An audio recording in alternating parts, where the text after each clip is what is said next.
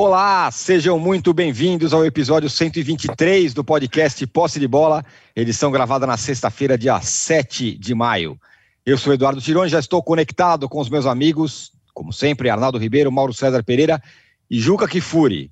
Olha, o clássico Palmeiras e Santos, antes do jogo, ele está chamando pouca atenção, antes, antes da bola rolar. Só que a vitória do Palmeiras por 3 a 2 recolocou o Verdão na briga pela classificação do Paulista, no Paulista. E mais ainda, deixou o Santos, que anunciou o Fernando Diniz como novo técnico, ameaçado de rebaixamento. Bom, agora para avançar para a fase final do Campeonato Paulista, o Palmeiras tem que vencer seu jogo contra a Ponte Preta e ainda torcer por uma derrota do Novo Horizontino. Só que o adversário do Novo Horizontino é o Corinthians. Será que o Timão vai fazer o Palmeiras ressuscitar, como parece estar ressuscitando o Luan? Sim, ontem ele fez dois gols na vitória do Timão sobre o Humacaio por 3 a 0 pela Sul-Americana. E por fim, o São Paulo vive o momento mais duro desde a chegada de Crespo. Dois empates que poderiam muito bem ter sido derrotas e seus dois principais jogadores, Daniel Alves e Luciano, lesionados. A gente tem apenas uma hora de podcast, mas a gente vai falar disso tudo no primeiro bloco. E o Fluminense segue líder do seu grupo na Libertadores. Nessa quinta, empatou fora de casa contra o Júnior Barranquilha, enquanto o River, que jogou com vários reservas, empatou contra o Santa Fé. Nesse fim de semana tem a encardida portuguesa pela semifinal do estadual. Será que ele vai com os reservas? Na outra semi, o Flá tem a vida tranquila contra o Volta Redonda, já ganhou o primeiro jogo por 3 a 0 mas a preocupação pelos lados da Gávea é outra.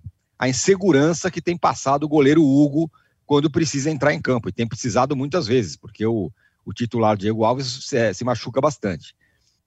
Serão os temas do nosso segundo bloco. E o Corinthians ganhou de três, o Galo e o Flamengo de quatro, o Santos de cinco, o Inter de seis e o Grêmio de oito. O que está acontecendo na Libertadores e Sul-Americana com tantos massacres brasileiros? Os rivais estão enfraquecidos? Os brasileiros estão bem? Ou é cedo demais para a gente achar tudo isso? Falaremos disso tudo no terceiro bloco. Um recado importante: você que assiste a gravação do podcast pelo YouTube, não deixe de se inscrever no canal do All Sport. E você que escuta o podcast na sua plataforma predileta, não deixe de seguir o Posse de Bola. Bom dia, boa tarde, boa noite a todos. Vocês viram que a minha introdução foi um pouco mais comprida porque tem muito assunto hoje. Então, Juca, eu quero saber o seguinte: quem que está mais vivo para você?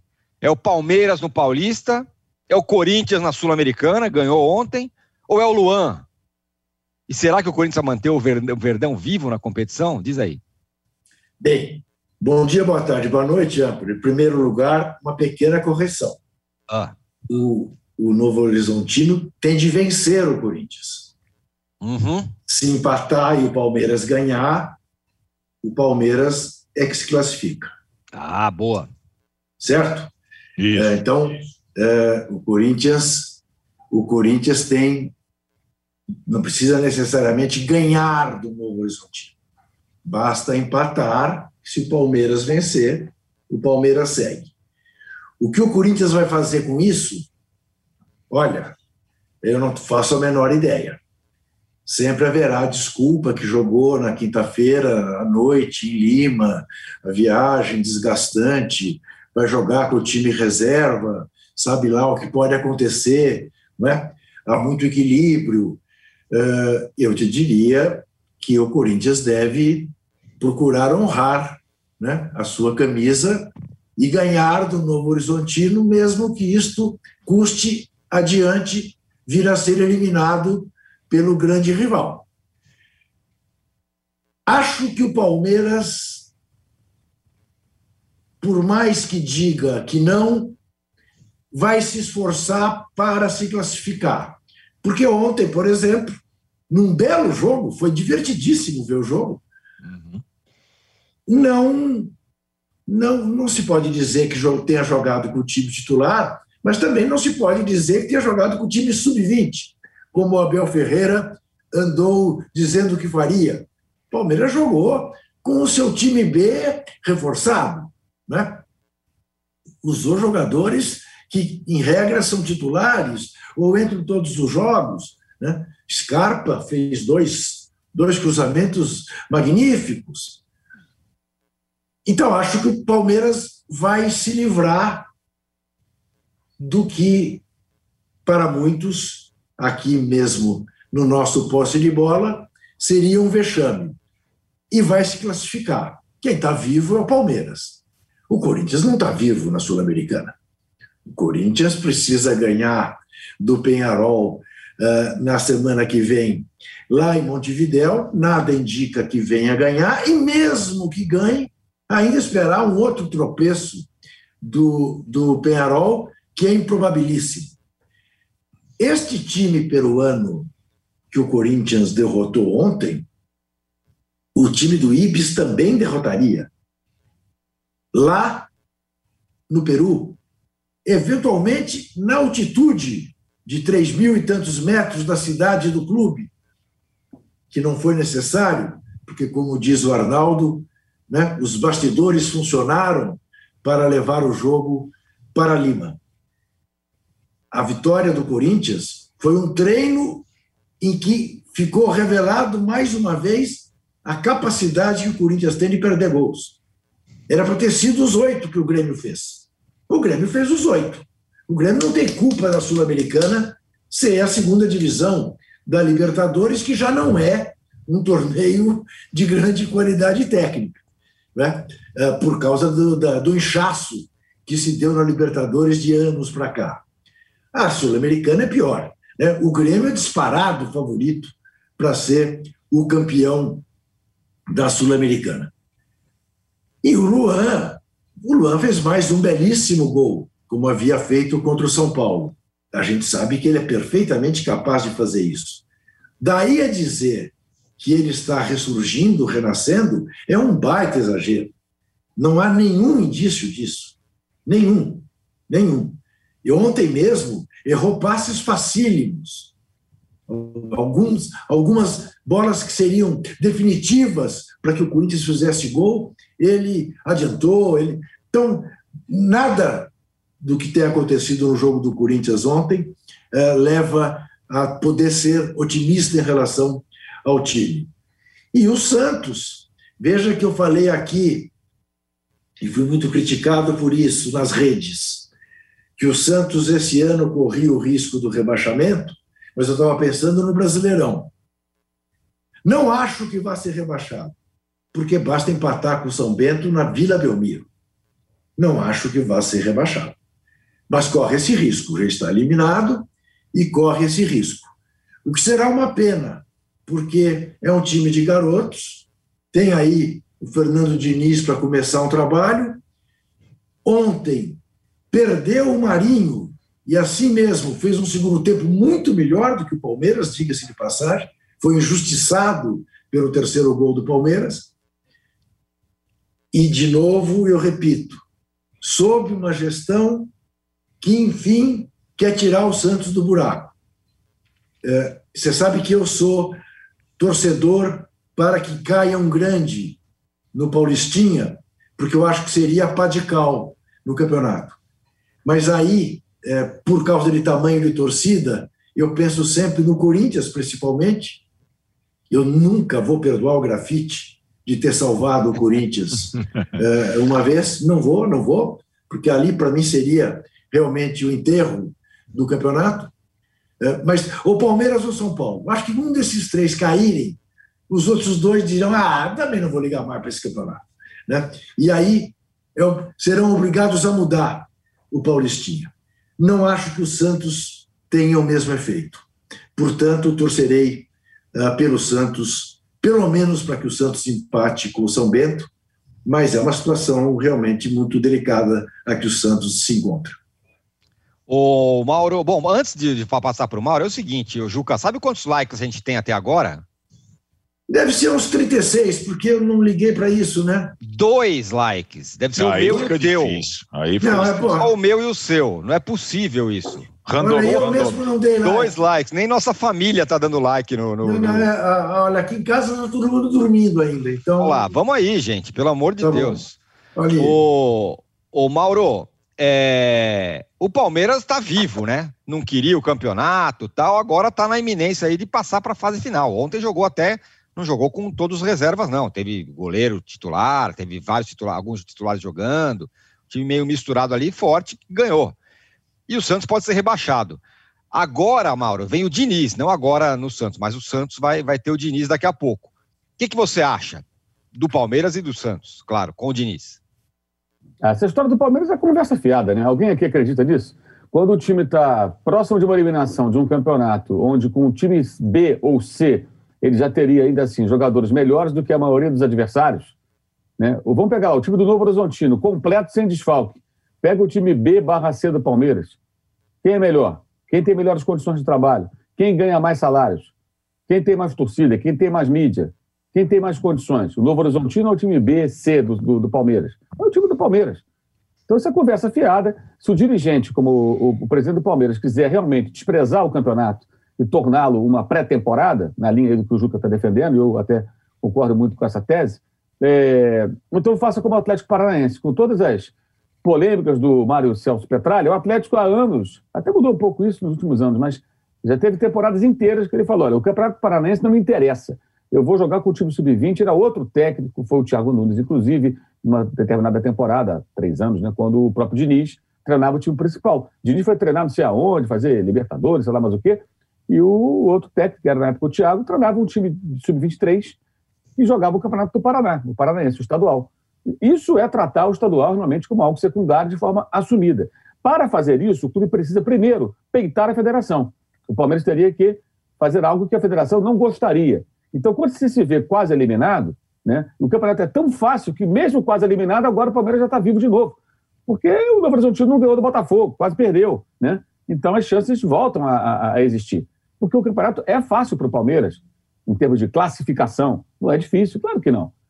Né? Como no Rio, não é uma vergonha o Botafogo e o Vasco se classificaram, ah, foram para a segunda divisão. Não quer. É a situação do Volta Redonda. E a portuguesa? É melhor do que a do Botafogo e a do Vasco? É mais difícil você montar um time na portuguesa no Botafogo, no, no, no, no Volta Redonda. Os dois, o Botafogo nem chegou perto de se classificar. E o Vasco nunca esteve na zona de classificação. Claro que é feio. Então, para disfarçar um vexame, vem essa, essa conversa. O torcedor mais fanático que gosta de embarcar, e todas as torcidas têm isso, né, em conversa de dirigente, ele compra essa versão. Mas o cara minimamente atento, ele vai dizer: peraí, não, para cima de mim não. Tanto que, como disse o Juca, o Palmeiras já colocou um time que não foi time de garotos, botou um time cheio de jogadores ali, né? É, quem fez o primeiro gol do Palmeiras ontem? O reserva, lateral esquerdo reserva? É reserva ele? Libertadores não joga, né? Só joga o, a pré-temporada. Ah, vai enganar, meu irmão. Que isso? Isso é conversa fiada, gente.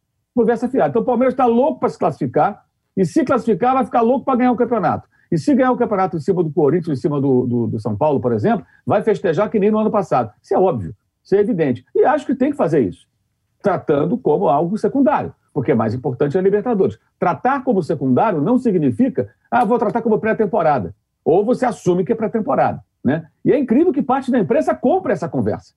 Compre, compre essa conversa e repete como se fosse. Não é verdade. É óbvio que é só olhar as escalações. Né? E o técnico vai na mesma conversa, porque ele, é, é, é para mim, o Abel Ferreira ele é melhor é, é, como encantador de, de, de, serpente, sei lá o quê, na linha Tite, como falaram o Lugano falou no passado, do que, do que às vezes como técnico.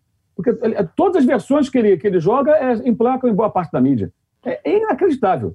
Ele, o, o, cara reclama do calendário que não tem tempo para treinar, mas aí ele fica viajando. Ele faz isso aqui. Todas as versões dele encontram apoio de muita gente. Pouco se questiona, pouco se faz reflexões. Não sei se é complexo de vira-lata, porque o cara veio da Europa, o que, que é. Né? Mas, enfim, pouco me importa. É, o caso do Santos. O Santos vai fazer a tentativa com o Fernando Diniz.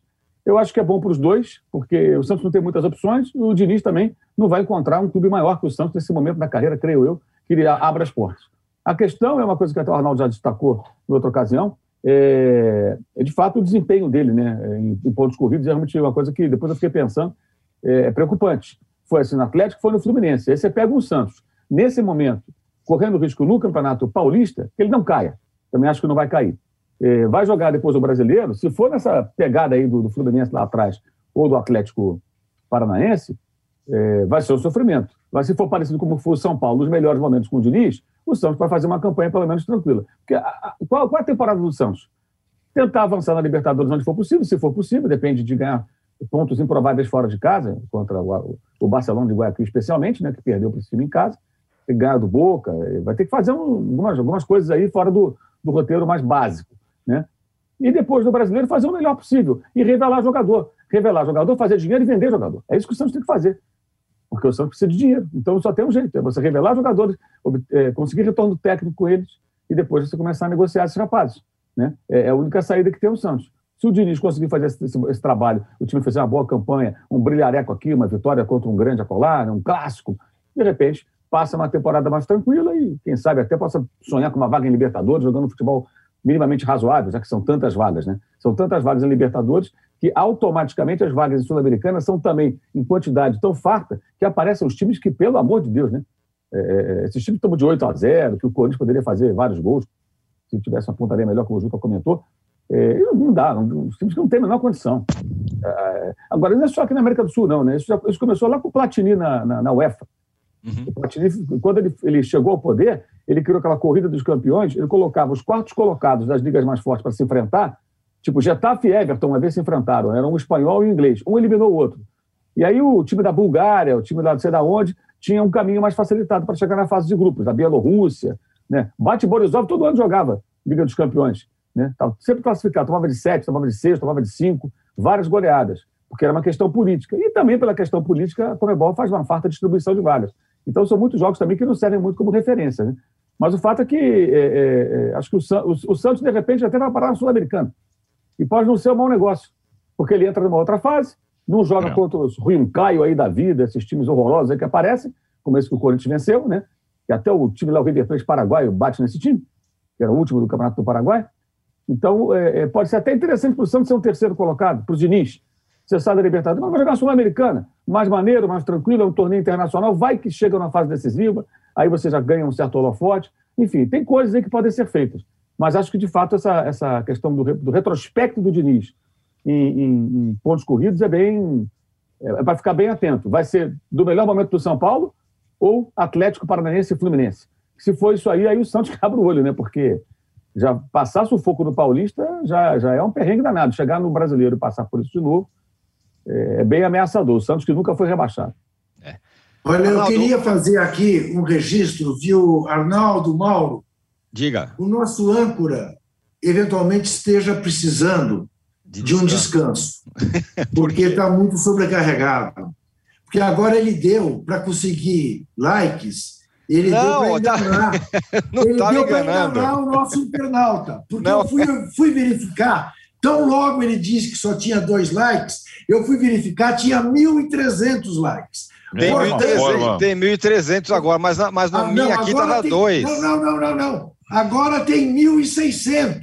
Então, tá Quer vendo? Dizer... O meu computador aqui que está meio travado. É isso, não sou eu. Para mim está aparecendo 1.300 agora. Não, você fica para apelar para que o nosso queridíssimo internauta que nos assiste e nos prestigia dê likes você fica se fazendo de miserável, pedinte, mendigo. É mendigo. Está mendigando like. Não, jamais. jamais, jamais. Agora está 1.7. Eu dei um F5 aqui, agora é. deu, deu um refresh, como você gosta, o Juca, tá. dessas palavras. Refresh. A mãe. o, o, o Arnaldo, um pupurri de assuntos para vocês, hein? Vamos lá. É, Quero que você fale do Diniz no Santos, né? Você que, que acompanhou de perto o, os últimos tempos do Diniz no São Paulo, a parte boa e a parte ruim. E você que tá toda essa história dele nos pontos corridos. O Palmeiras ressuscitado e na fase final, o que que isso impacta no Paulista que o São Paulo planeja em ganhar? Em ganhar? Já muda de figura, vai ter um time forte lá que vai querer ganhar. E por, por fim, semana passada você disse: você acha que o Corinthians vai deixar o, o Palmeiras se classificar?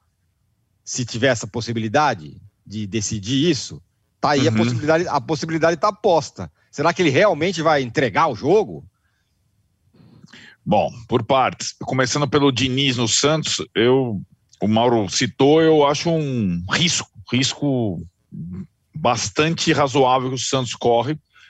É, numa temporada, né, talvez em termos de elenco, das mais fragilizadas, apesar de garotos bons surgindo. O Juca falou bem. O Santos jogou uma boa partida contra o Palmeiras, mesmo sem os seus principais jogadores da temporada passada, né? Sem o Lucas Veríssimo, sem o Pituca, sem o Soteldo e sem o Marinho machucado no segundo tempo.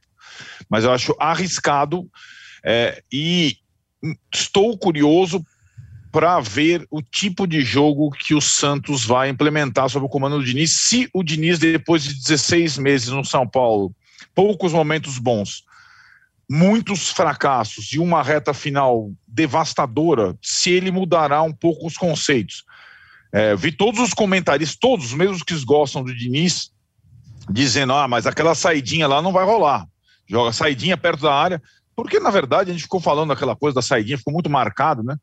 E nenhum time joga assim, né? Nenhum time, nem, uma coisa é sair com o goleiro, com os zagueiros, com a turma de trás, a outra é jogar é, driblando dentro da própria área, né? Nenhum time joga assim. Os jogadores que jogavam assim no São Paulo foram muito contestados, até em outros clubes, como o Tietchan no Atlético, no começo, né? Ah, pra você ter uma ideia, que era um dos símbolos do jogo do Diniz, chegou no Atlético, começou a dar uma, duas saidinhas lá, a torcida. E o Tietchan foi dar entrevista, vou dar bicão para frente, etc e tal. Entre o bicão para frente e a saidinha futsal tem um, tem um meio termo, que é um meio termo saudável no futebol.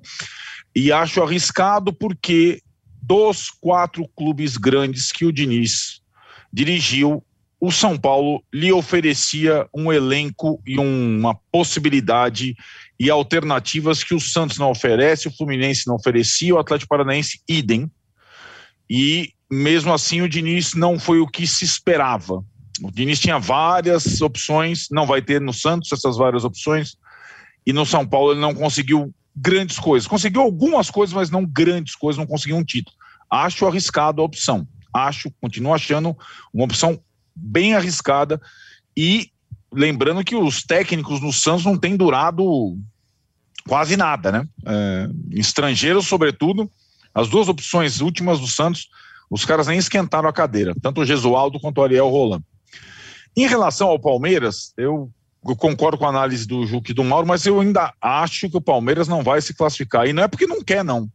É porque ficou tão complexo. O Palmeiras descontou um monte de pontos. Mas o Palmeiras, além de depender do Corinthians contra o Novo Horizonte, ele tem que ganhar o jogo dele contra a Ponte Preta.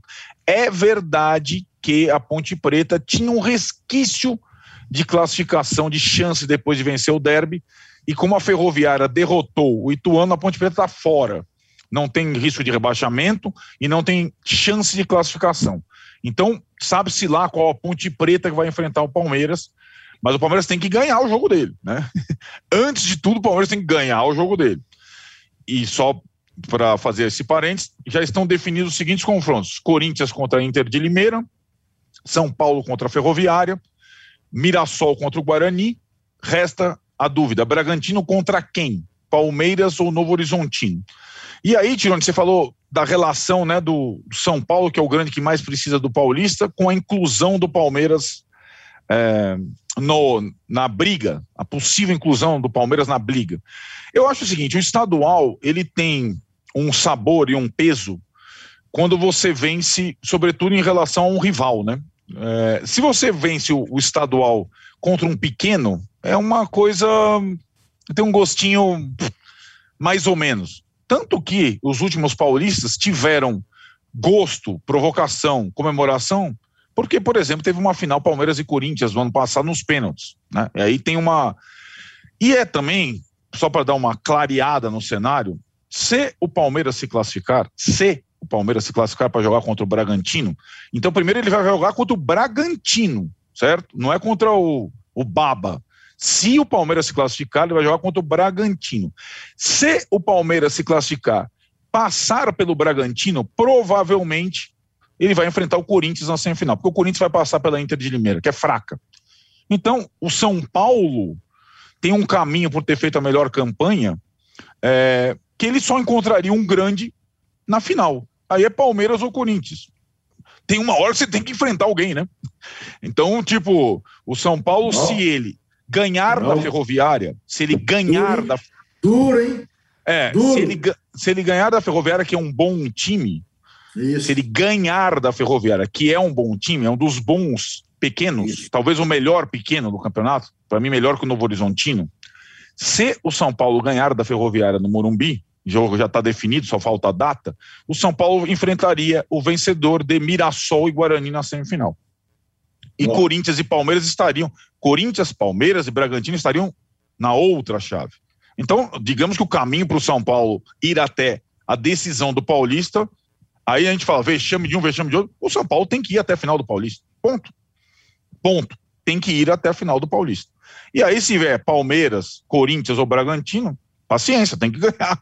Tem que ganhar. Né? Tem que enfrentar alguém. Não dá para ser campeão enfrentando o, o, mesmo, lembra o sorteio do ano passado que facilitou o caminho do Palmeiras na Libertadores, na, na, Copa do Brasil, sei lá o quê? Teve uma hora que ele teve que jogar com o River e fazer a final com o Santos, né? Na, na Libertadores. No, na Copa do Brasil ele teve que fazer a final com o Grêmio, né? Então tem uma hora que você tem que pegar alguém. E o São Paulo precisa pegar alguém para legitimar um título estadual que não vem desde 2005. É verdade também que, pelo calendário, o São Paulo vai ter uma semana é, ou semanas é, mais complexas nesse encavalamento do que Corinthians e talvez Palmeiras. Porque tem uma coisa maluca: o jogo do São Paulo na Libertadores é na quarta. Ele não é nem na terça e nem na quinta. Ah, e daí? E daí que assim, não, todo mundo vai jogar aqui, passar e tiver na Libertadores ou Sul-Americana, vai jogar de 48 em 48 horas. Só que a quarta é no meio da semana. Então, hoje é assim: o São Paulo joga quarta contra o Rentistas é, no Uruguai. Se não tiver uma mudança de calendário, sexta contra a Ferroviária no Morumbi. E se passar, domingo contra no é, Mirassol ou Guarani, e na outra terça contra o Racing. É o único que vai ter isso. Quarta, sexta, domingo e terça. É o único que vai ter isso. E o time tem alguns problemas, como você falou, físicos da maratona, do encavalamento, só que não está chorando ainda como choraram outros. São Paulo está tendo que enfrentar isso e vai ter que, com o elenco que tem, com os desfalques que terá, equilibrar. E a gente falava aqui, né, Tironi, há um mês o São Paulo vai ter uma estratégia de acumular pontos nos dois torneios para na reta final eventualmente priorizar o Paulistinha em detrimento da Libertadores. Isso talvez já aconteça na próxima semana. Vá com um misto para o Uruguai e jogue para valer contra a Ferroviária. É possível que isso aconteça. O que me Muito preocupa bem. nessa, nessa maratona São Paulina ah. é uma eventual ida de novo a Itaquera. É, é, é um problema. Só que o Corinthians, tem que, o Corinthians tem que ir ao Morumbi, onde não ganha não sei quanto tempo, só ganhou uma vez. Não, sim, mas, mas, mas, mas, É, não é verdade, não é verdade. É. Corinthians no Morumbi também, nossa senhora. Convenhamos que isso não chega a ser um problema, isso não é, é uma coisa que esteja, que essa, essa mídia corintiana, né? A, a, a, a Corinthians Mídia, a Timão Mídia, sei lá como se chama isso, é, não, não, não, não, bate nessa tecla. Né? É, ao passo que ficam falando da escrita, ele está quieto. É, exato. Uma coisa desagradável, chatíssima. Como é que é o nome da, da mídia do Corinthians? Timão Mídia. Timídia. É. Muito bem. É. O Juca, o Juca ficou aí, ironicamente, esfregando as mãos.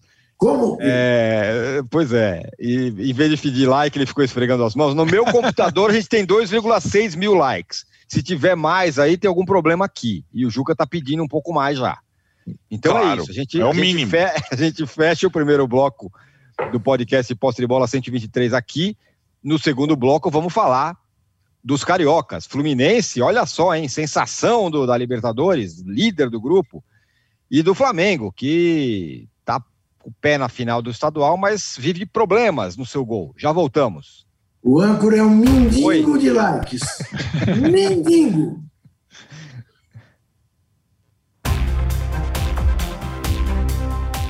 Baixo Clero é o podcast de política do UOL. Toda semana eu, Carla Bigato, converso com os comentaristas Maria Carolina Trevisan e Diogo Schelp sobre temas que dominam a pauta política brasileira. Você pode ouvir o Baixo Clero e outros programas do UOL em uol.com.br barra podcasts no YouTube e também nas principais plataformas de distribuição de podcasts.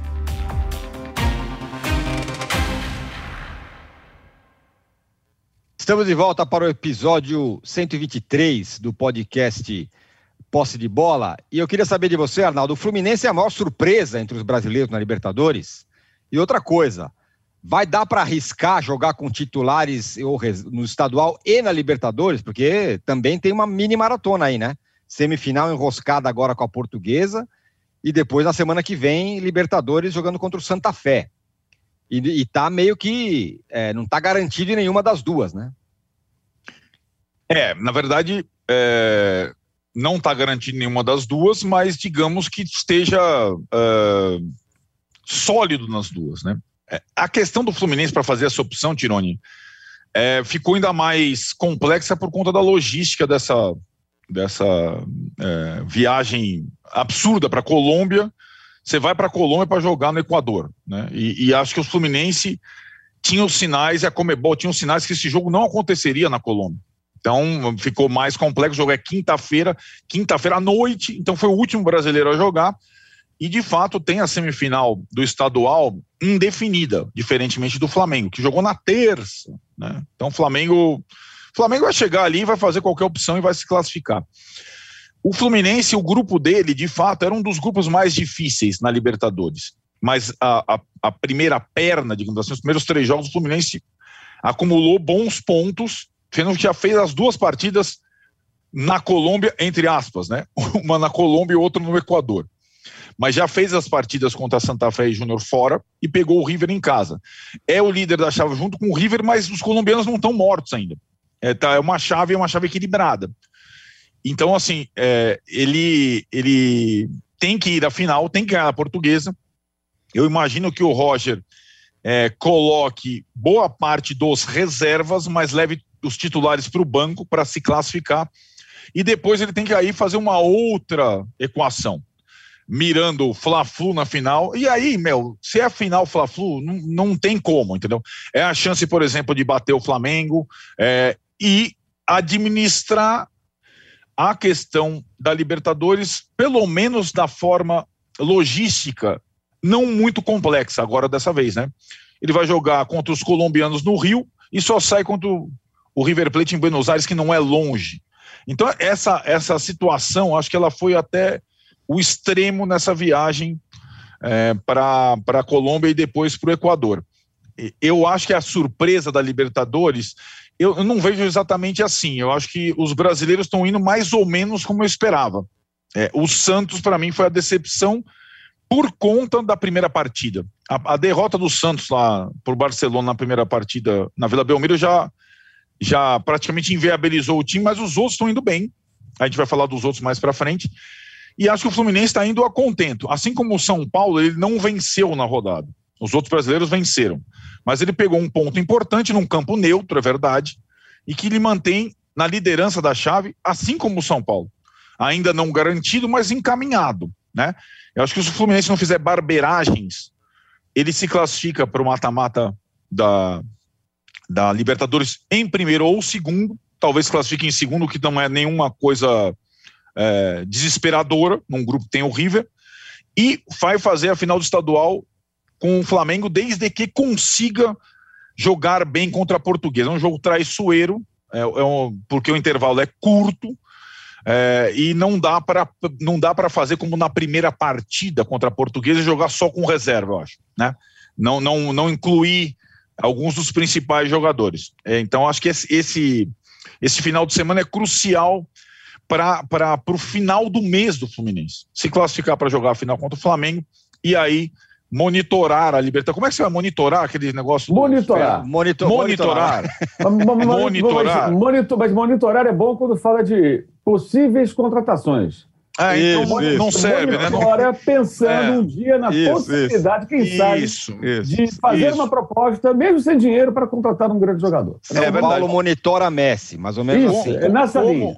Como o Fluminense já monitorou, já contratou um monte de gente, na verdade tem que ficar de olho na Libertadores, é, mas podendo administrar algumas partidas da Libertadores jogando em casa, sobretudo se vencer a próxima. Se ele vencer a próxima, ele encaminha a sua classificação no grupo na Libertadores. Ô, Mauro, falando em monitorar, o Flamengo precisa monitorar algum goleiro, porque é, a questão do Flamengo no momento é essa. Fez um primeiro tempo primoroso lá contra a LDU, para o segundo tempo pior, e na sua avaliação, pelo que eu sei, o segundo tempo pior passa pela entrada do Hugo goleiro, porque dá um tilt geral no time. É isso que o Flamengo tem que monitorar agora, um, algum goleiro para quando o Diego Alves não puder jogar? já está fazendo isso, né? É, internamente, pelo que sei, inclusive, os caras já estão até atentos a isso. A questão é que o clube não vai ter dinheiro para chegar num, num, num, outro clube aí, ao invés de monitorar e falar: olha, eu quero contratar seu goleiro. não tem grana para fazer uma contratação, então vai ter que ser criativo, né? De repente você conseguir propor uma troca, achar um goleiro mais experiente que, que possa ser um bom reserva e que a bola não chegue em chamas aos pés dele quando passar pelos pés desse goleiro. Né? O, o, time que joga como o Flamengo, obrigatoriamente terá que ter um goleiro que saiba jogar com os pés. Isso é fundamental.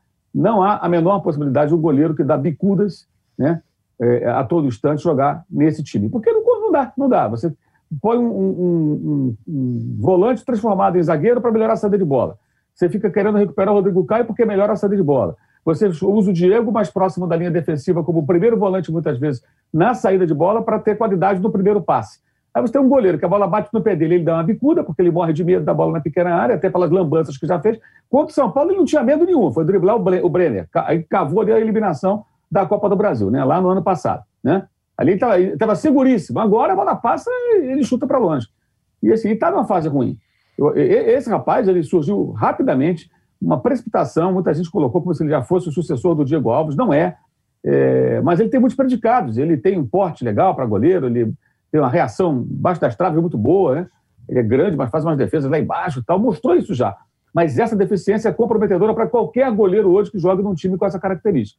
Se amanhã o Hugo Souza jogar num time que atue retrancado, talvez ele funcione super bem, porque toda saída de bola vai ser com chutão, com a bola longa, buscando lá um sujeito que vai prender a bola no ataque e tal, e vamos embora. Né? É, mas no time do Flamengo, nessa proposta atual, acho que é inviável. E a entrada dele realmente tem um impacto. Claro que o erro, a falha são coletivas, é uma melhora do adversário, falando do jogo da terça-feira. A LDU tem correções do intervalo de erros do próprio técnico, o Pablo Repeto, que escalou muito mal o time. Né? Então melhora, mas ao mesmo tempo o Flamengo piora muito. E esse é um problema que a gente percebe em qualquer jogo. E o Diego Alves já não vai jogar no sábado, né? É, talvez não jogue na terça. E aí já se especula, inclusive, alguns colegas até se escreveram sobre isso e tal, que pode ser que, que o Gabriel Batista, que é um goleiro também que não passou segurança, possa ser utilizado. Claro que o, o técnico tem que ficar ali pensando nas opções que ele tem, ou tentando preparar de alguma maneira para que esse goleiro que vem jogando consiga pelo menos ter alguma tranquilidade ali fazendo esse papel. A bola passa mais pelos pés do goleiro do Flamengo do que pelas mãos. Ponto. Então ele tem que ter alguma noção. Mas tem que saber pegar com as mãos também. Não adianta trazer o cabaleiro, aquele frangueiro lá, argentino, que o Sampaoli colocou no gol da Argentina na Copa do Mundo 18. Né? Jogar no Chelsea e tal, que é um frangueiro, mas joga bem com os pés. Carequinha, barbudo, né? Mas com as mãos é um desastre. Também não resolve nada. Como até o Arnaldo lembrou outro dia, o Bravo também, que foi uma contratação. O primeiro goleiro que o Guardiola contratou por isso foi o Cláudio Bravo. Um desastre. É. Como goleiro com as mãos, falhou demais mas com os pés ele é bom. Também não resolve nesse caso. Então tem que encontrar esse personagem. Cada vez mais necessário no futebol para o time que se propõe jogar assim. É, eu acho que vai, vai ser. Eu vejo como algo urgente. urgente. Não, agora, não pode queimar o rapaz, queimar o Hugo, não é isso. Mas também não pode tratar com paternalismo, essa coisa, ah, porque ele é da base. Não. O Flamengo não perdeu o Campeonato Brasileiro por culpa dele, graças ao Corinthians que empatou com o Internacional foi o jogo do São Paulo contra o Flamengo, e ele foi o grande vilão. Né? Ele, ele falhou no primeiro gol, primeira bola que chutaram no gol, né? o chute do Luciano, o chute do São Paulo, e na sequência, depois do, do segundo tempo, o Flamengo empatou o jogo, ele deu a bola no pé Daniel, do Daniel Alves, que deu passe para o Pablo, e o Pablo fez o gol da vitória do São Paulo. Ali acabou, né? enterrou ali o time. Quer dizer, ele passa em segurança. É nítido isso. É nítido isso. E não tem que ter pudor de falar, não. Muita gente fica, ah, porque é da base. Não é daí que é da base. É um profissional. Está lá ganhando salário, contrato assinado, dá entrevista, muito seguro das entrevistas, não fala em falhas, né? Parece até que é infalível. Eu acho que esse garoto, sinceramente, hoje não tem condição. Ele muda rapidamente, eu não vejo a menor condição dele ser goleiro do Flamengo. Eu queria falar rapidamente do Fluminense. Yeah. Assim, o Fluminense achou o resultado melhor do que o da semana passada. Por quê? É, eu achei o acho o time do Júnior Barranquilla mais interessante que o Santa Fé. Também acho. Que pressionou muito o Fluminense numa situação que o Fluminense ficou muito acuado. Isso é uma coisa que eu não gostei, falei há uma semana. E tomando pressão de um time com limitações, jogando bola, jogando bola na área, o Marcos Felipe fazendo grandes defesas.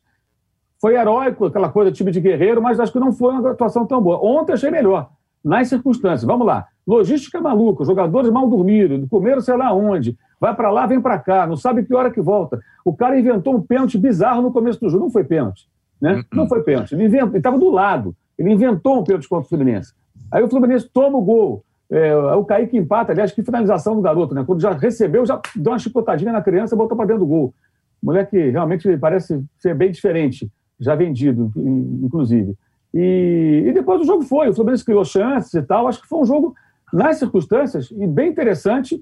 E o Fluminense tem cinco pontos, está à frente do River em gols marcados como líder, e vai jogar com o Santa Fé. Para mim, pelo que eu vi, é o mais fraco, embora o River não tenha vencido ontem, com um monte de reservas também, o River Plate, né? E aquela coisa uhum. de boca. Ah, eu vou botar reserva aqui, não vou levar o titular para viajar é. para ou para lá. Uhum. Eu tenho que me classificar. Segundo, primeiro, estão duas Tanto vagas. faz. É. Ter... Se for a terceira, eu posso ir em terceiro, não tem problema nenhum.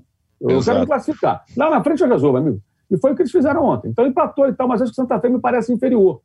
E é o jogo da quarta-feira, nove da noite, do Maracanã. Foi vencendo esse jogo para oito pontos.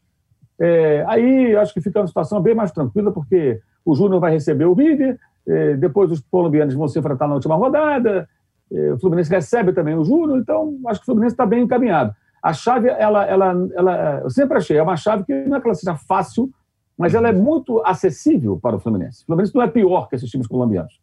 Eu acho que dá para fazer mais. E achei ontem melhor do que semana passada no conjunto da obra, a atuação do time, achei, é, é, é achei bem aceitável. Levando, não dá para tratar esse jogo como fosse um jogo. Mas vamos analisar taticamente. Eu falei, peraí, peraí, cara, o cara viajar para lá, o jogo é do lugar, mudou para outro. Começa o jogo, o camarada inventa um pênalti contra o Fluminense. Tem várias situações ali que aconteceram que acho que tem que entrar na avaliação. Então, e, e no sábado, acho que dá até para, de repente, o Roger pensar no time um pouquinho mais. Domingo, né? Um pouquinho mais uhum. forte. De repente, é. ele consegue equilibrar um pouquinho, pensando. Mas tem que pensar nos dois jogos agora, né? Quem vai estar mais inteiro, quem eu posso contar em parte do jogo contra a Portuguesa, se precisar, no segundo tempo, ter um banco mais encorpado, lançar três, quatro jogadores no segundo tempo que ajudem a decidir um jogo. De repente, não dá para ter o Kaique no domingo, né? Uhum. O menino, 17 anos, será que não, se tiver legal, não dá? Pô, pode decidir o jogo, pô. Porque tá, ali, ali a disputa vai ser, vai ser parelha. Se for o time que jogou domingo passado, eu imagino que a Portuguesa tem a chance reais de eliminar o Fluminense. Se for mais encorpado, mais inteiro, aí passa a ter um maior favoritismo no jogo no Maracanã também. Isso também pesa positivamente para o Fluminense. Ô, Juca. Eu queria dar um é, pitaco no Fala... Flamengo. Por favor. Apenas dizer o seguinte: estranho. Uh, durante o primeiro tempo inteiro, dada a facilidade com que o Flamengo jogava e o espaço que era oferecido ao Flamengo, eu dizia para quem, quem viu o jogo comigo, tenho testemunhas, sou eu mesmo. Eu gosto muito de conversar comigo mesmo. Ah, esse, esse malandro, esse treinador, está deixando o Flamengo cansar, vai dar um mata-ratão no Flamengo no segundo tempo com a, com a altitude. A altitude pesou uma barbaridade no segundo tempo, além desses aspectos todos aos quais o Mauro se referiu, do Hugo e tudo mais. Mas não era possível que alguém deixasse o Flamengo jogar o primeiro tempo que o Flamengo fez. Para mim, aquilo foi coisa planejada. Vou deixar o Flamengo achar que está tranquilo, vai se desgastar e vai sofrer no segundo tempo. Eu acho a vitória do Flamengo essencial, foi fundamental. Foi uma coisa assim. Olha, gente, de novo, lamento informar vocês todos que não são rubro-negros. O Flamengo está sobrando no futebol brasileiro. É, é, é, é, foi uma coisa meio. Você acha que entende? Foi uma coisa meio Mohamed Ali contra o George Foreman ali, né? Deixa ali. Eu, eu fiquei com essa sensação, disse para mim mesmo: você pode mandar me ouvir, que eu confirmaria. Agora, Juca, é, você que é, um, que, é um, que é um severo crítico aos estaduais, me analisa a situação do Fluminense. Ele pode chegar a uma final nada menos do que contra o Flamengo. E quando você é uma final contra o Flamengo, esse negócio, ainda mais no, no momento em que o Flamengo vive, muda de figura. Você, o Fluminense vai lá e ganha o estadual para cima do Flamengo, o negócio é, vale bastante. Então, Só que tem a Libertadores, né? Ancora, veja bem, é, é aí é que está a diferença nós estamos tratando quando se coloca o Flamengo no meio. Não é? Para o Flamengo ganhar mais um campeonato carioca, é, vai ficar por conta da casa, é, o Flamengo tem que ganhar tudo e tudo mais, mas não acrescenta muito. O torcedor do Fluminense consciente há de pensar: ganhar o campeonato do Flamengo é menos impossível, embora seja muito difícil, do que ganhar a Libertadores. Claro. Então, ganhar do Flamengo passa a ser prioridade. é a pobreza do Fluminense comparada à riqueza do Flamengo. Porque, passada a euforia de eventualmente ganhar uma decisão no Campeonato Carioca, você não faz muito no Campeonato Carioca. Com a Libertadores, você faz uma porção de coisas. E a Libertadores, o Fluminense já chegou a uma final, né? tinha mais time do que tem hoje. Agora, eu só não estou tão preocupado assim com o jogo contra a Portuguesa, porque mesmo jogando com aquele time reserva, porém cascudíssimo, que jogou no domingo passado, o Fluminense deveria ter vencido aquele jogo no primeiro tempo. Perdeu muitos gols. Verdade que teve o final do jogo, que foi um perereco. Mas eu estou achando que o Fluminense joga com aquele mesmo time reserva e passa pela portuguesa com uma certa facilidade. Não, acho que teremos sim um Fla-Flu na final. E aí a opção será do presidente do clube dizer para o Roger o que é mais importante, se é a Libertadores ou o Carioquinha. Eu, em nome de toda a tradição do Fluminense, da máquina do Dr. Horta, da invasão do Maracanã, diria: vamos para as cabeças na Libertadores, deixa o Flamengo ganhar mais um Carioquinha. Ah, é. mas ah, não sei não, hein? Carioquinha, para mim, é aquele armador do basquete, né, no nosso tempo. É, não, eu joguei contra é. ele. Olha aí, tá vendo? Lembra dele? Da época Era ele, ele jogou com ele. Mim. É, ele jogou é mesmo? Jogava no é. Palmeiras e eu no Paulistano. Sim. Tá vendo? Aí, olha lá, rapaz. Ele disse, olha, houve um jogo, houve um jogo do, do colegial, Olimpíadas eh, colegial, ele estudava, eu estudava no colégio de estado aqui no Itaim, ministro Costa Manso, e ele no outro, mas eu não me lembro qual. Mas eu só me lembro de no começo do jogo ele dizer para um companheiro dele: pega o 11, que é o único que estuda nesse time. Ih, era, o 11 era você? O 11, não era o, 11 não era o, o Marcel. Não era o Marcel. O 11 não era o Marcel, era o era Juca, meu amigo. É isso aí. que que é isso, hein? O é, 11, rapaz. Muito Pergunte bem. A ele. Pergunte a ele, eu quero aqui. A gente devia chegar a 11 mil likes depois Isso aí, aqui. porra. É, depois, é, de, de, depois do 11, Juca. Bom, fechamos aqui o segundo bloco do episódio 123 do, do podcast Posse de Bola. No próximo bloco a gente vai falar dessa loucura da, dessa rodada Libertadores. 6 a 0 8 a 0 5 a 0 4 a 1 4 a 0 um massacre dos brasileiros. O Juca ali, o nosso 11, está pedindo likes. No meu computador estamos com 3,2 mil. Se tiver mais, vocês me perdoem. E os caras estão falando que, o, tinha... que é o Naquele Juca tempo... MVP que fure, tá? Naquele tempo não tinha, não tinha cesta de três. É, isso. É, é isso. Ele viu quem metia. Voltamos em 30 segundos. Sabia que não importa qual o seu negócio, você pode anunciar no UOL? O Cláudio, por exemplo, conquistou clientes em sua barbearia anunciando para 134 milhões de pessoas. E depois de anunciar nos principais sites do Brasil, os cursos da Sofia ganharam novos alunos. Já a Ana investiu a partir de 10 reais e a sua loja online passou a vender muito mais. Quer divulgar o seu negócio de um jeito fácil? Então já sabe, faça como eles. Anuncie no UOL Ads. Sua marca no UOL. Estamos de volta para o terceiro bloco do episódio 123 do podcast Posse de Bola. Como eu falei, né? Santos ganhou de 5, Corinthians de 3, o Grêmio de 8, do tal do Aragua lá, o, o Internacional de 6, o Galo de 4. Enfim, é, tirando o São Paulo e, e o Fluminense, todo mundo atropelou, passou o trator nos seus rivais na Sul-Americana e, e na Libertadores. O Juca, meu caro 11, é... o que está acontecendo? Isso aí é, é, é o, Brasil está muito melhor que os outros, também é muito cedo para falar, os adversários são muito fracos nessas fases. O que, que você acha que está acontecendo? É, melhor que os outros, tirante os argentinos, acho que você pode dizer que sim. Agora, vamos lá, o Palmeiras não atropelou ninguém. O Palmeiras fez um jogo bem, bem, bem, digamos, médio contra um time esfacelado pela Covid-19. Ainda se deu ao luxo de tomar gol. Não gostei, mais uma vez, da atuação do Palmeiras. Os demais, sem dúvida, atropelaram. E, tirante o Flamengo, que pegou o adversário mais difícil na altitude e tudo mais, a atuação do Inter foi muito convincente. O Tyson reestreou muito bem, né? Galhardo jogou muito bem, aquele menino Caio fez um gol de bicicleta espetacular. Foi um jogo assim para animar Colorado.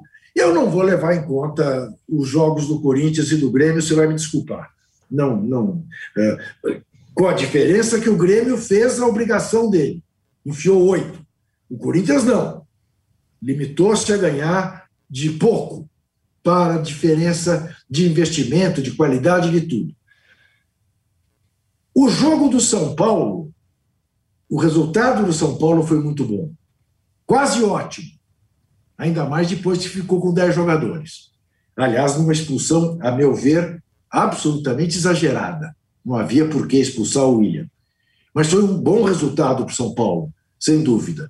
Numa atuação, de certa maneira, decepcionante. Porque é a tal história. Né? É, começa a pegar adversários de verdade. Eu temo que o São Paulino se iluda um pouco com a campanha do Paulistinha, que não, não aquilata exatamente é, qualidade. Mas é surpreendente para mim a campanha dos clubes brasileiros. Tirante o Santos, veja, os outros seis são líderes dos seus grupos. Eu não me lembro, precisaria perguntar ao PVC, ele deve saber disso na ponta da língua. Quando foi que houve uma rodada de Libertadores em que nenhum brasileiro perdeu? Cinco venceram, dois empataram e fora de casa. E contra adversários respeitáveis. Então, é realmente animador você pensar qual é a perspectiva dos times brasileiros daqui para frente. Quer dizer, ao que tudo indica, vamos ter seis finalistas, seis, uh, seis clubes nas oitavas de final da Libertadores. Não é, não é pouco, não é pouco. Ô, Mauro, é, você tem, tem, sempre tem uma ducha de água fria, né? Nessa hora fala, não é bem assim, calma, vamos lá. Tem muitas teorias sobre isso, né? Falando que os times de fora do Brasil estão muito mais enfraquecidos que os brasileiros por causa da pandemia e não sei o que tal. Mas para você é muito cedo, né? Para qualquer é, grande avaliação. A gente tem que aprender um pouquinho com as outras Libertadores, né? Essas situações já aconteceram em outras ocasiões. Os times brasileiros têm muito mais dinheiro, muito mais condições de trabalho é, aí consegue alguns bons resultados, mas também tem aquelas noites como aquela que caíram vários brasileiros, né? Trouxe a Caldas eliminou o Cruzeiro, o Grêmio caiu, todo mundo caiu na mesma noite, né? Tem isso também na história da Libertadores, justamente por conta dessas fases iniciais e que são muito ilusórias. É, eu acho, por exemplo, as vitórias do Atlético e do, e do Internacional, embora é, a, a, evidente fragilidade dos times paraguaios, mas são times mais tradicionais, são times que têm um certo peso. E realmente, as vitórias do Corinthians e do Grêmio contra ninguém. Os caras, pelo amor de Deus. Uma coisa é ganhar do Rio Caio. Como é que é o nome lá do time lá do Grêmio, lá que o Grêmio goleou? Até esqueci o nome. Eu também não consegui guardar. Nem o do é... Corinthians eu consegui guardar. Do Corinthians é o Juan Caio. Juan Caio já cai de cara. Assim. O Juan Caio perdeu pro Corinthians. O Grêmio é Aragua. Aragua. O Aragua. O Aragua não dá, irmão. Aí, quer dizer, esses times eles têm que surrar mesmo, porque são muito ruins. Não tem nível para jogar um torneio internacional, aquilo que a gente falou no começo do posto de bola. Agora, golear o Olímpia, golear o Cerro, bem ou mal, está goleando times, os maiores times do Paraguai. O Olímpia é um campeão de Libertadores, né? não, não é um time qualquer. Tricampeão. É o tricampeão, então tem peso. É, foram vitórias, acho que marcantes do Atlético, do Internacional, ok. É, mas também são times mais fortes, sem dúvida alguma. É muito cedo, acho que, para isso tudo. Acho que não, não, não dá para ninguém ficar empolgado ainda não. E Sul-Americana, só a partir daquele mata-mata, dependendo de quem chegar, começa a dar para levar a sério, embora tenha só um classificado, então pode até o Corinthians não se classificar, né? justamente porque já, já, já perdeu em casa para o Penharol. É. O Arnaldo, dessas, dessas super goleadas aí, qual você acha que foi a mais é, impactante mesmo? Que foi, pô, essa aqui foi grande e a, também a mais enganosa? Bom, vamos lá. Eu acho que as goleadas de Inter e Atlético são parecidas, foram as mais impactantes e, é, digamos, dão indícios de que os trabalhos ali do Ramires do Cuca possam agora, é, é, digamos, entrar num caminho que parecia nebuloso no, no início, né? É, e aí tem aquelas marcas, já tem aqueles memes, né, Tirone? O, o Tyson no Inter e o Hulk no Galo, os caras brigando, Mike Tyson contra o Hulk, Olha aquela coisa lá, toda. É, tem essas coisas também. Antes de entrar é, nessas vitórias, que para mim foram impactantes, de Inter e, a, e, Atlético, as duas mais da rodada, que mais me impressionaram, é, é só fazer uma, uma dar uma geral que o, o brasileiro ou os times brasileiros estão sobrando por enquanto na Libertadores, exceção do Santos. Na Sul-Americana não é bem assim, né? Mesmo com a goleada absurda do Grêmio, é, por conta do regulamento, só passa um tal, algumas decepções. É, o Bahia, o Bragantino, o Corinthians, porque o Corinthians só ganhou de, de, do time mais fraco até agora. Então, assim, quem está quem tá bem na Sul-Americana é o Grêmio, já virtualmente classificado num grupo fácil o Ceará, que, o Ceará que continua na liderança, mas co-liderança com o Bolívia, e a grande surpresa sul-americana é o Atlético Goianiense. O Atlético Goianiense é o time mais surpreendente do Brasil nos últimos meses, pelo brasileiro que fez, e pela primeira vez no torneio internacional, ganhou do Libertar fora de casa, ganhou é, e está liderando a sua chave. É uma surpresa. Essa é uma surpresa. Atlético Goianiense na Copa Sul-Americana. E tem grandes chances de avançar porque lidera a sua chave. E acho que vão sobrar vários brasileiros nessa história toda, para a próxima fase, que deve ter o Santos, que não, para mim, não passa na Libertadores, como o Mauro falou, cai para a Sul-Americana e aí entra na, no mata-mata mais para frente. Na Libertadores, Tironi, não me surpreende é, a situação dos brasileiros. Algumas atuações e algumas goleadas, sim, como essas de Inter e Atlético. Inter e Atlético, vale lembrar, não foram cabeças de chave. E ah, putz, não são cabeças de chave. Eles caíram nas chaves dos paraguaios. Cabeças de chaves mais fracos são os paraguaios e o Inter e o Atlético passaram o trator, mas com requintes, passaram jogando muito bem mesmo sobre é, Olímpio e Cerro Portenho. É, na, na avaliação dos demais, acho que todos estão bem colocados e, e vejo uma, uma situação de aí mata-mata com possíveis confrontos brasileiros já na, na próxima fase. Devem passar seis dos sete, né? Pela, pelo, pela largada que eles, que eles tiveram. E aí nós teremos entre. É, é isso, né? Entre 16 e 6 brasileiros, né? É, então eu acho que é, é bastante, mas é como o Mauro falou: vários times, sobretudo os argentinos, encaram a Libertadores de formas distintas. A fase de classificação é alguma coisa, o mata-mata é outra coisa. E um destaque, dois times que não estão aparecendo no radar, que não, não são Boca e River. Ah, Boca e River e brasileiro. Boca e River brasileiro. Os, o Argentino Júnior é um destaque, já fez nove pontos no, na chave dele. Dois jogos assim, fora. Dois, com dois jogos fora, é mais ou menos a campanha de Flamengo e Palmeiras, né? É dois jogos fora. É, nove pontos com dois jogos fora, né, Mauro?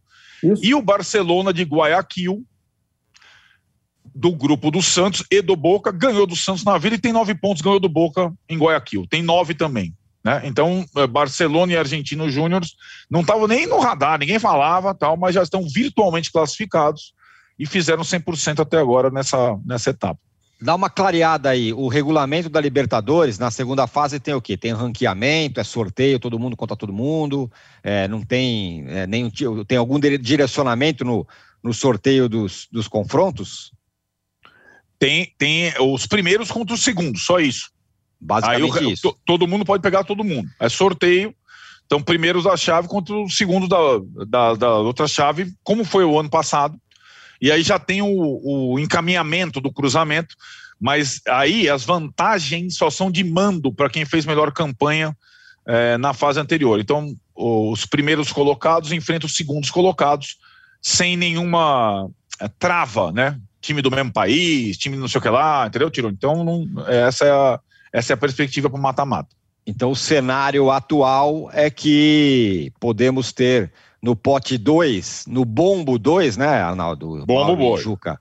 É, Boca e River, nesse momento, são segundos colocados na sua chave.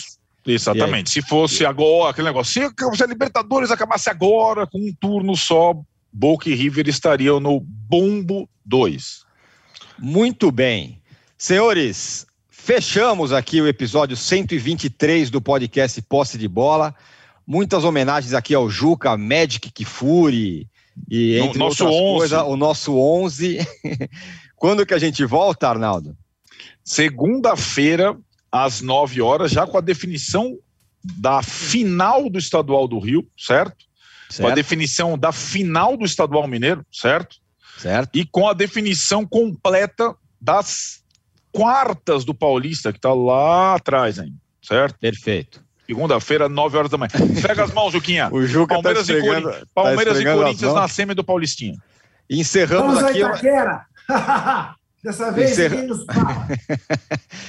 Então é isso, obrigado Mauro, obrigado Juca, obrigado Arnaldo, muito obrigado Paulo, Rubens e para todo mundo que esteve com a gente aqui. Voltamos segunda-feira. Abraço. Para Juliana também, tchau. Você pode ouvir este e outros podcasts do UOL em uol.com.br/podcasts. Posse de bola tem pauta e edição de Arnaldo Ribeiro e Eduardo Tironi, produção de Rubens Lisboa, edição de áudio de João Pedro Pinheiro e coordenação de Juliana Carpanês.